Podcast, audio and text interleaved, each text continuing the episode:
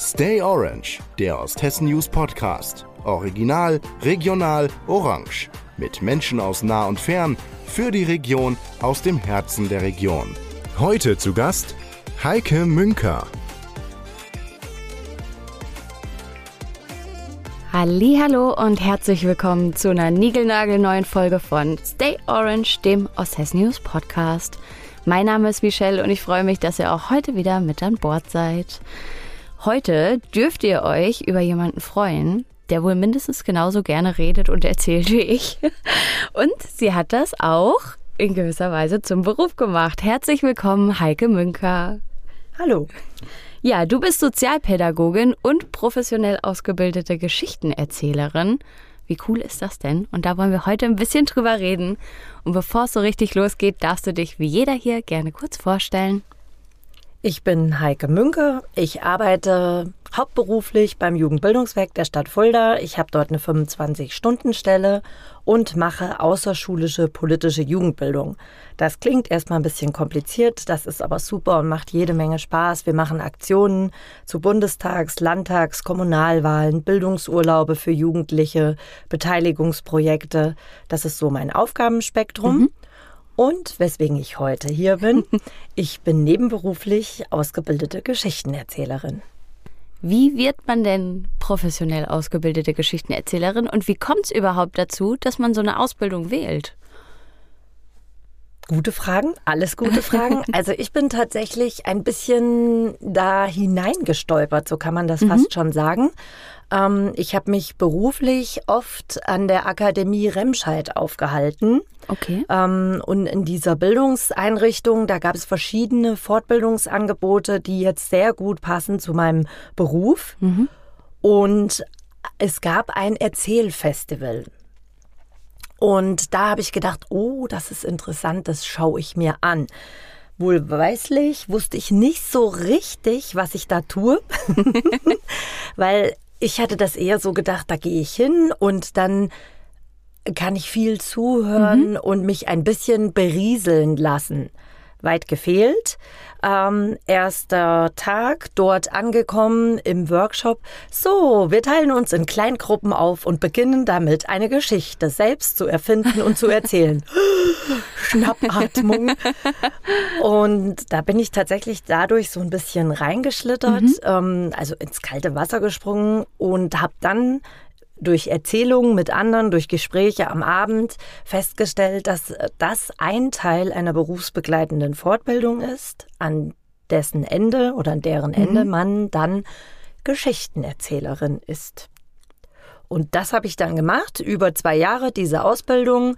Ähm, die einen sagen Ausbildung, die anderen sagen Fortbildung. Die Wahrheit liegt vermutlich irgendwo dazwischen. dazwischen ja. Und so bin ich zum Geschichtenerzählen gekommen. Also schon irgendwie ein Zufall. Ja, so, bei mir war es ne? tatsächlich ja. ein Zufall. Ja. Würdest du denn sagen, dass du trotzdem schon immer so ein kreativer Mensch warst, sag ich mal, der auch viel Schatz zum Erzählen in sich trägt? Ja. ja. Ob ich das immer war, weiß ich nicht, aber zu dem Zeitpunkt, wo ich dort mhm. in Remscheid war, auf jeden Fall ja. Da war ich, bin ich auch nach wie vor offen für Neues, ähm, was ausprobieren, überlegen, was geht und schauen. Und gerade auch dieses Geschichten erzählen, also das macht unheimlich viel Spaß. Was erzählst du denn für Geschichten und für wen vor allem? Das ist eine breite Mischung. Ein Teil der Geschichten, die sind tatsächlich traditionell, wenn man es so mhm. will. Ähm, ich mag es nicht, wenn jemand sagt, sie ist Märchenerzählerin, weil ich finde, das klingt ja, ich finde, das klingt halt irgendwie so, als wäre man 65 aufwärts, äh, Kittelschürze, graue Haare, Stricksachen in der Hand. Und ein großer Sessel. Und ein großer Sessel, genau. Am besten noch hier so Ohren genau. dran am Sessel.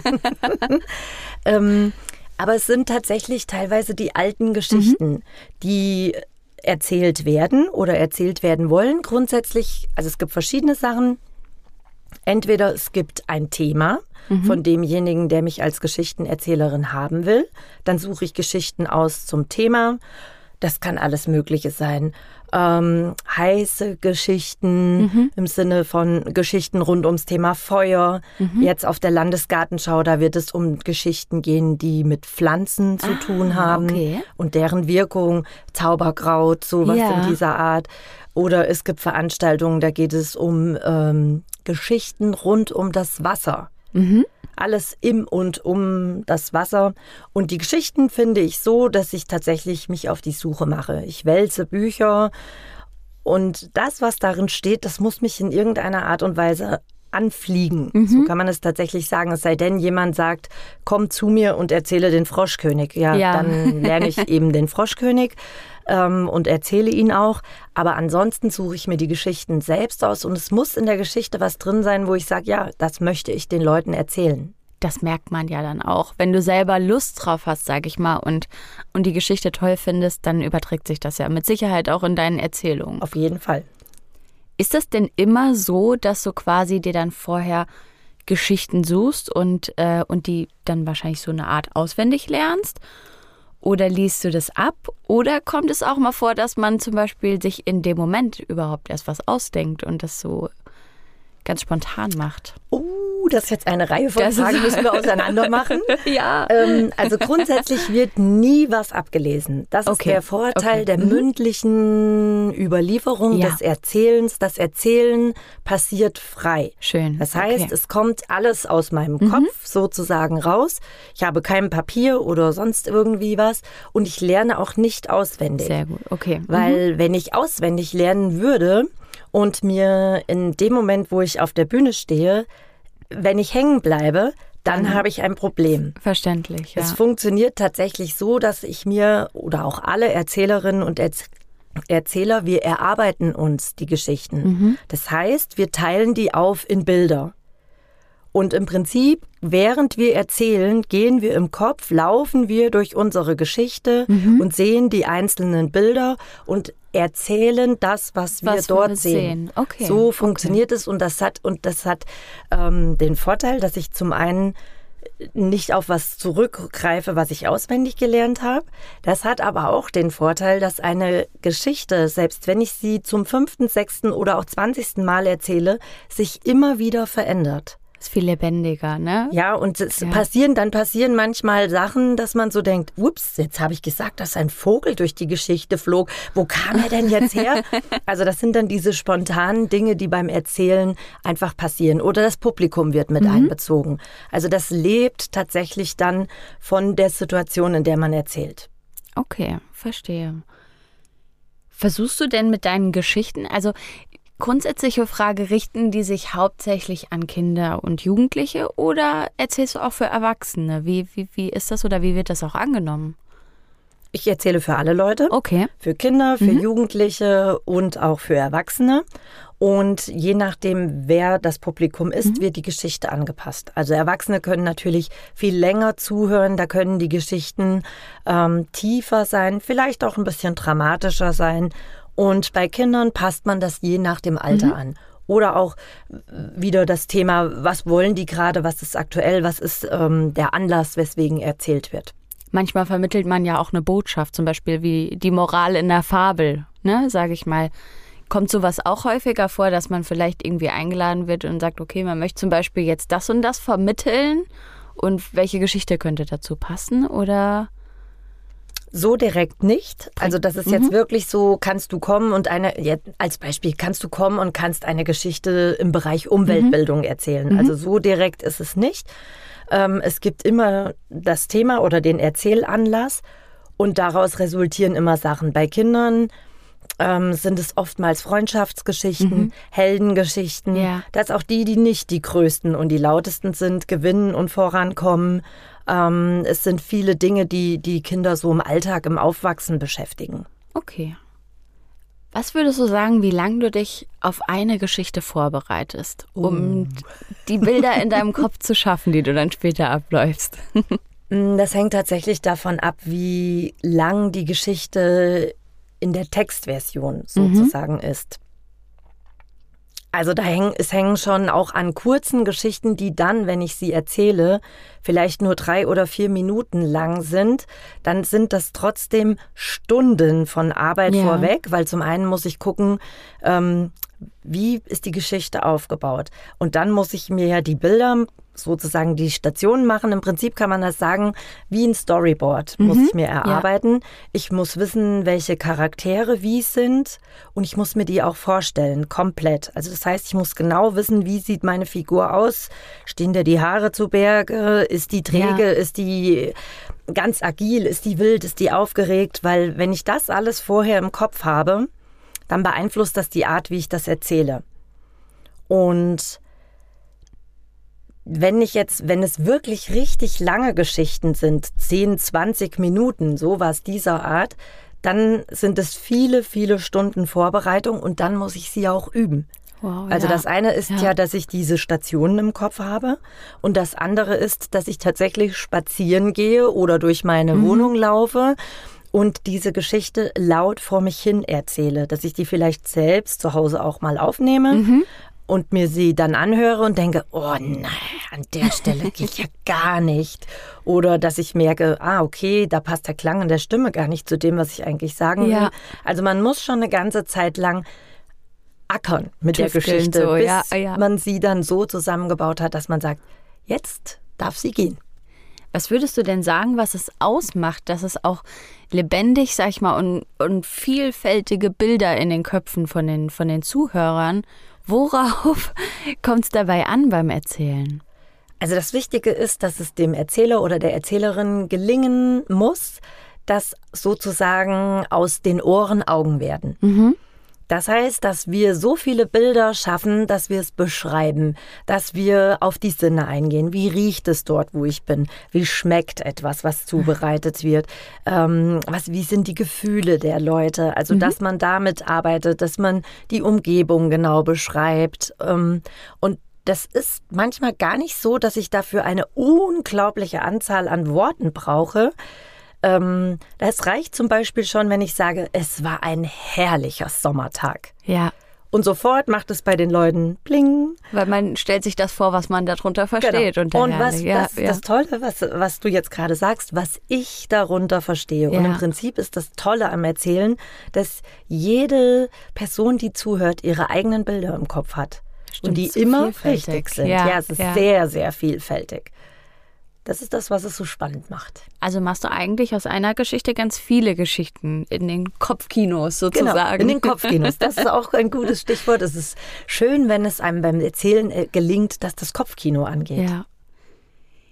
Nutzt du denn zum Beispiel auch Musik oder Requisiten bei deinen Erzählungen oder fokussierst du dich rein aufs Wort?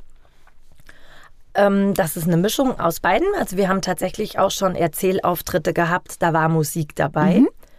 Ähm, ich habe erzählt mit einer professionellen Geigerin oh. und mit einem Kontrabassspieler. Mhm. Und das ist unglaublich spannend, weil die Geschichten durch diese musikalische Unterstützung an einigen Stellen noch tiefer gehen. Und bei dem Kontrabass haben wir tatsächlich das Musikgerät sozusagen als Requisit zusätzlich genutzt. Mhm, das war sehr, okay. sehr spannend, das zu sehen, was das dann mit der Geschichte zusätzlich nochmal macht. Ansonsten bei Kindergeschichten, was ich da ganz gerne mache, ist, dass ich eine kleine Kiste dabei habe und dann aus der Kiste kommt etwas heraus, eine kleine Maus oder eine Krone mhm. oder der Froschkönig tatsächlich oder ein Handschuh. Und das ist dann der Gegenstand, äh, der in der nächsten Geschichte vorkommt. Okay, so als kleine Einleitung sozusagen. Genau. Ja, aber auch zur Musik, ne, das macht ja einfach so viel aus. Äh, auch an Emotionen, sage ich mal, oder was einfach untermalt und unterstreicht und vielleicht nochmal einen doppelten Unterstrich oder ja. eine ganz besondere Szene ähm, macht dann vom Erzählen her. Wie viele Geschichten hast du denn so in deinem Kopf gesammelt sozusagen, oder? Ist das so, dass man so ein Riesenrepertoire hat? Also wenn ich dich jetzt frage, könntest du mir da einfach was ausspucken sozusagen? Oder ähm, wie, wie läuft das für dich? Das ist immer eine spannende Frage. Also oftmals ist es so, dass man, wenn man Geschichtenerzähler fragt, kannst du Geschichten erzählen, jetzt spontan, dass sie sagen, nee, ich habe noch nie eine Geschichte erzählt gefühlt. ähm, das ist natürlich Quatsch. Ähm, auf Knopfdruck ist es immer nicht ganz so einfach, mhm. weil man bereitet sich darauf vor, ja vor, ordentlich deutlich vor. Und bei mir noch mal ganz und gar, weil ich ja, bei mir ist es so eine Art Saisongeschäft. Ich bin ja nicht regelmäßig mhm. am Geschichten erzählen. Ich kann es gar nicht sagen, warum, aber es fängt eher in der zweiten Jahreshälfte an, dass ah, ich da ah, sehr okay. viel mit Geschichten erzählen ja. unterwegs bin.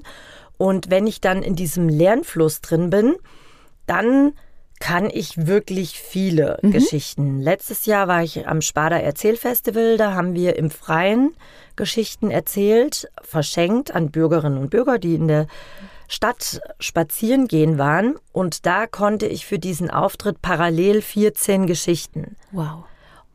Aber wenn ich jetzt sagen sollte, mein ganzes Repertoire, ich glaube, dass ich mittlerweile mindestens an die 50 Geschichten erzählt habe. Das ist schon sehr viel auf jeden Fall. Ja. Was ist denn die längste Geschichte? Also so von der kürzesten bis zur längsten, sage ich mal, von der Erzähldauer? Ähm, also tatsächlich mein Favorite sind diese 10 bis 12 Minuten mhm. Geschichten. Das ist so das, was ich eigentlich, da fühle ich mich am wohlsten okay. dabei. Es gibt aber auch kleine, kurze Geschichten, die gerade eben für die Jüngeren nur drei Minuten dauern. Okay, okay. Jetzt leben wir ja in einer Zeit, die von Digitalisierung und Medien sehr geprägt ist und ähm, in der, glaube ich, gerade bei neueren Generationen oft vielleicht das gesprochene Wort eher in den Hintergrund rückt. Wie erlebst du das denn so, auch mit Kindern und Jugendlichen, wo ja viel auch Handy, Videos, TikTok, absolute Reizüberflutung in jeglicher Hinsicht vorhanden ist? Können Sie, können die sich da noch gut drauf einlassen und genießen die das auch? Oder, oder ist, fällt das schon schwerer, auch da ähm, mit Erzählung zu begeistern? Das ist tatsächlich so ein, das ist so ein Diamant beim Erzählen, dieser mhm. Punkt. Das passiert total oft, dass in Schulklassen, gerade bei den Jüngeren, dass die Lehrkräfte gleich kommen und sagen, das ist eine Rakete, auf den müssen Sie aufpassen. Der wird Ihnen alles hier sprengen. Und dann sind wir immer total entspannt und sagen, ja, ja, setzen Sie den mal in die erste Reihe. Das kriegen wir schon hin. Und ähm, das Spannende ist, dass teilweise durch das Erzählen die Lehrkräfte ihre Schülerinnen und Schüler nochmal von einer völlig anderen Seite sehen. Oh, okay. Weil auch bei den aufgeregteren Kindern es tatsächlich teilweise dazu führt, dass die, die sind völlig weg. Das mhm. ist, als würden wir die aufsaugen und sie uns mit aufsaugen und einem förmlich an den Lippen hängen. Wir sagen immer mal ganz gerne, Mund noch zumachen, sonst sieht man, dass die Spucke rausläuft, weil sie völlig gefesselt sind. Gerade ja. auch die Kinder, die haben halt einfach noch diese schöne Begabung, die haben sie tatsächlich noch, dass die sich sozusagen mitnehmen lassen. Mhm. Also es gab mehrere Situationen. Wir haben auch, ich habe auch im Kindertreff bei uns in der Zitrone erzählt. Und da war schon vorher, ah, wir müssen gucken, ob das klappt. Und wenn die dann keine Lust haben und die haben vorher richtig gemault, so ein Scheiß, jetzt kriegen wir erzählt, da haben wir überhaupt keinen Bock drauf, was soll denn der Mist? Und dann saßen die wirklich da und ein Kind hat total gebockt weil ich dann gesagt habe, also ich hatte ein Erzähltheater mhm. dabei, dann habe ich gesagt, du kannst da nichts sehen, du musst näher rankommen. Ich muss überhaupt nichts sehen. Okay, bleib das sitzen. Dann habe ich angefangen zu erzählen und man konnte förmlich sehen, wie er von Satz zu Satz Gott, näher gekommen ist, um tatsächlich noch was zu sehen und der oh, Geschichte schön. zu folgen. Ja. Und dann war die zweite Geschichte ohne Bilder, also wirklich auch mhm. nur das gesprochene Wort. Und der war total dabei. Also das ist tatsächlich was, was Erzählen so einzigartig macht, ähm, diese Interaktion mit dem Publikum und dass es wirklich alt und auch jung fesselt. Richtig super. Also ich finde, man kann halt dabei auch entspannen extrem. Ne? Ja. Also ich äh, ist jetzt vielleicht eine andere Form des Erzählens, aber es gibt ja zum Beispiel auch so Traumreisen oder so, ne? Ähm, wo man auch wirklich so ganz runterkommen kann, wenn man einfach mal sich auch auf seine Vorstellung äh, konzentriert und, und da das Kopfkino entstehen lässt sozusagen. Jetzt vermittelst du dein kreatives Tun ja auf verschiedenste Art und Weise, also nicht nur beim Erzählen, sondern du machst zum Beispiel auch Geschichtenwerkstätten. Wie sieht das Ganze aus? Das funktioniert so, dass wir tatsächlich in diesen Bereich des Erfindens reingehen. Wir gucken mit den Kindern zusammen, was ist das Thema der mhm. Erzählwoche und erfinden dann Geschichten auf Reisen gehen, Freundschaften, große Abenteuer, klein und groß. ähm, Glücksmomente. Also je nachdem, was das Thema mhm. dieser Erzähl, dieser Geschichtenreise ist. Und dann funktioniert es so, dass man sich mit den Kindern zusammen, es gibt da eigentlich so den Klassiker, man denkt sich eine Hauptperson aus mhm. und einen Ort, an dem das Ganze stattfindet und eine Komplikation, ein Problem. Okay. Weil das Problem ist meistens der Motor in der ja. Geschichte. Hat Zahnweh, hat Bauchweh, mhm. hat das Handy zu Hause vergessen, das Auto springt nicht an, äh, steckt im Aufzug fest, was auch immer den Kindern an dieser Stelle einfällt. Und dann mischt man diese Karten zusammen und fängt an zu erzählen. Und das können Kinder sehr gut. Das glaube ich. Da ist ja auch viel Kreativität vorhanden und ich glaube, da hat man noch nicht so die Hemmungen vielleicht, das auch frei fließen zu lassen. Ja, da muss man manchmal so ein bisschen einbremsen. und das Spannende dabei ist, dass wir es tatsächlich nicht schriftlich fixieren, mhm. sondern wir entwickeln die Geschichte zusammen und da wir ein Team von Leuten sind, tauschen wir dann die kleinen Gruppen. Mhm. Und dann erzählt man die Geschichte frischen Ohren. Ah, schön. Und ja. wenn dann die frischen Ohren kommen, dann sind die frischen Ohren manchmal auch so, dass die sagen, ich habe überhaupt nicht verstanden, wo ihr gerade seid. Wer fliegt jetzt wo, wie lang? Hä?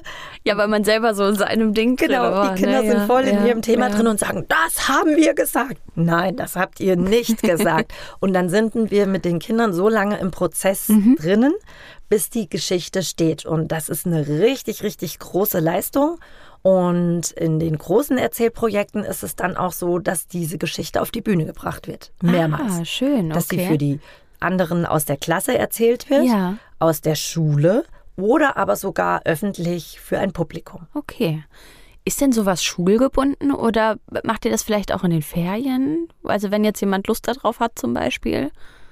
Also diese richtig großen Sachen, die sind schulgebunden, weil mhm. da muss man auch die Schule finden, die bereit ist, so eine Projektwoche ja. zu machen.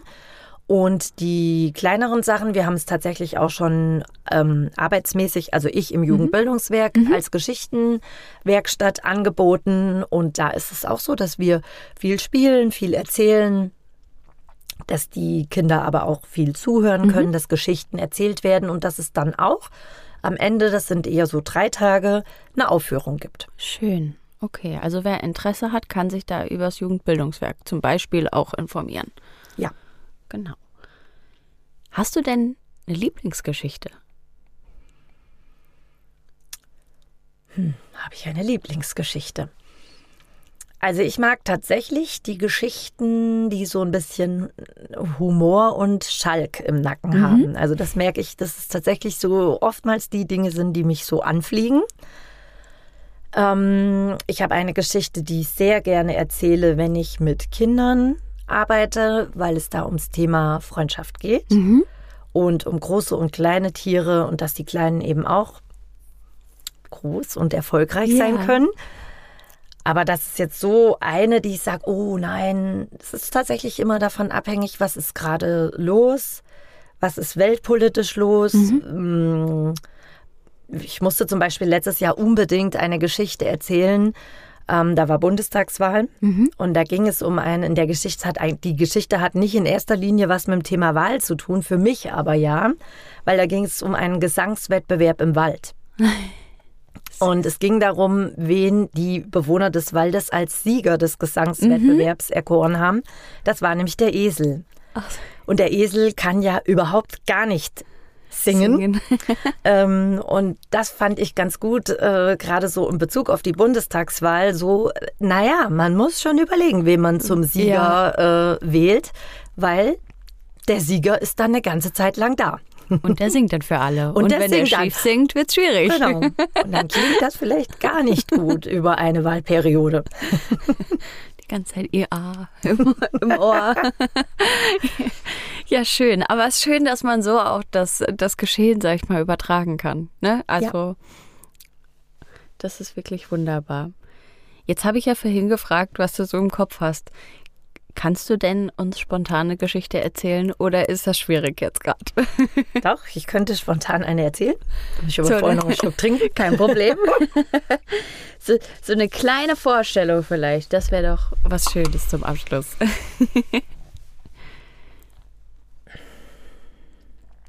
Das ist die Zeit vorher, die muss man jetzt aushalten. Gar kein Problem. Der Adler war aus dem Nest gefallen. Der Bauer kam vorbei, nahm den Adler mit und setzte ihn zu Hause auf seinem Hühnerhof zwischen all die anderen Hühner. Der Adler wuchs schnell, und schon nach kurzer Zeit, da war er viel größer als all die Hühner. Das interessierte ihn aber nicht, denn er hatte seine liebe Mühe und Not. Er wollte sich so benehmen wie die Hühner, er pickte und versuchte zu gackern, aber es gelang ihm nicht wirklich und er war sehr damit beschäftigt, die Häme der Hühner nicht zu nah an sich heranzulassen, und vor allen Dingen musste er dem Hahn aus dem Weg gehen, weil wann immer er auch nur in die Nähe des Hahns kam, pickte dieser nach ihm. Eines Tages kam eine junge Frau auf den Hühnerhof. Bauer, das ist ein Adler, den du dort zwischen all den Hühnern hast. Ja, ich habe ihn gefunden, er ist aus dem Nest gefallen, ich habe ihn mitgenommen, und sieh doch, wie schön er da zwischen den Hühnern sitzt. Ich habe ihn erzogen wie ein Huhn, und jetzt benimmt er sich wie ein Huhn. Er ist ein Adler. Die Frau ging in das Gehege, holte den Adler heraus und setzte ihn auf ihre Schultern. Breite deine Flügel aus und flieg. Du bist ein Adler. Der Adler hüpfte von der Schulter hinunter und mit zwei, drei kurzen Sprüngen war er bei den Hühnern und pickte. Der Bauer grinste. Aber die Frau, die ließ nicht locker. Am nächsten Tag kam sie wieder. Sie nahm den Adler und stieg mit ihm auf das Dach des Hauses. Breite deine Flügel aus und flieg. Der Adler schaute sich verängstigt um. Dann rutschte er auf seinem Popo das Dach hinunter, zwei, drei kurze Sprünge, da war er wieder bei den Hühnern und pickte. Der Bauer grinste. Und die Frau, die ließ nicht locker. Am nächsten Tag war sie wieder da. Sie nahm den Adler und stieg mit ihm auf einen nahegelegenen Berg. Oben angekommen, setzte sie den Adler auf ihre Schulter. Du kannst fliegen. Du bist der König der Lüfte. Erhebe deine Flügel und flieg davon, du kannst es. Der Adler sah sich um. Er sah den Hühnerhof. Er sah den Bauern. Er sah die Hühner und sogar die Körner, die am Boden lagen, konnte er erkennen. Und das, wo die Hühner sich doch immer so bemühen mussten, die Körner zu finden. Dadurch strömte ihn eine ungeahnte Energie. Er breitete die Flügel aus und flog. Er flog zwei, drei Runden über den Berg. Dann kam er zurück und nahm Anlauf und flog im Sturzflug auf den Hühnerhof und schiss dem Bauern auf den Kopf. Sehr schön. Vielen, vielen Dank. Sehr gerne. Also man muss ja dazu sagen, ich sitze ja jetzt hier in unserem Studio, sitzen wir zusammen und ich trage Kopfhörer und es hat sich gerade in dem Moment, zwar wirklich so ein Umschaltmoment, hat sich angehört, als hätte ich einfach ein schönes Hörbuch angemacht. Also. Danke.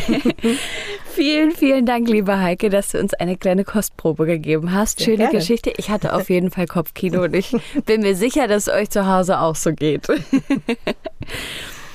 Es hat mir sehr viel Spaß gemacht, heute mehr über deine Arbeit zu erfahren. Ähm, ist ja auch was ganz Besonderes, von dem man nicht so häufig hört. Ähm, es ist schön, dass du so viel erzählst und die Geschichte raus in die Welt trägst. Und ich danke dir, dass du dir heute die Zeit genommen hast. Sehr gerne. Und wer Lust hat, das mal live zu erleben, wie das Geschichtenerzählen funktioniert, der kann das jetzt ab, Okto ab August also im August erzähle ich an der Landesgartenschau. Mhm. Im September gibt es die Lüdische Lauschnacht in Eichenau. Da wird im Freien auf einem Bauernhof erzählt. Und am 2. September gibt es Geschichten rund um den Seerosenteich am Umweltzentrum. Also da ah, hat man schön. verschiedene. Möglichkeiten, sich das mal anzuhören, mit Eintritt, ohne Eintritt, je nachdem, wie es für die Leute passt. Also da gibt es verschiedenste Möglichkeiten, sich das mal live anzuschauen. Das klingt doch fantastisch, würde ich sagen. Und das Schönste ist, die liebe Heike, die wurde uns von einer Hörerin als Gast vorgeschlagen, ja. worüber wir uns sehr gefreut haben. Und solltet ihr mal eine Idee haben, wer sonst noch gerne kommen könnte und oder Feedback, dann schickt uns gerne Mail an podcast.osthessen-news.de. Bin auf jeden Fall schon gespannt auf eure Vorschläge. So, wir sind am Ende unserer Folge und der heutigen Geschichte rund um Heike angekommen sozusagen. Und eine neue Folge, die gibt's wie immer nächste Woche Donnerstag für euch. Und bis dahin wünschen wir euch eine schöne Zeit. Macht's gut. Tschüss.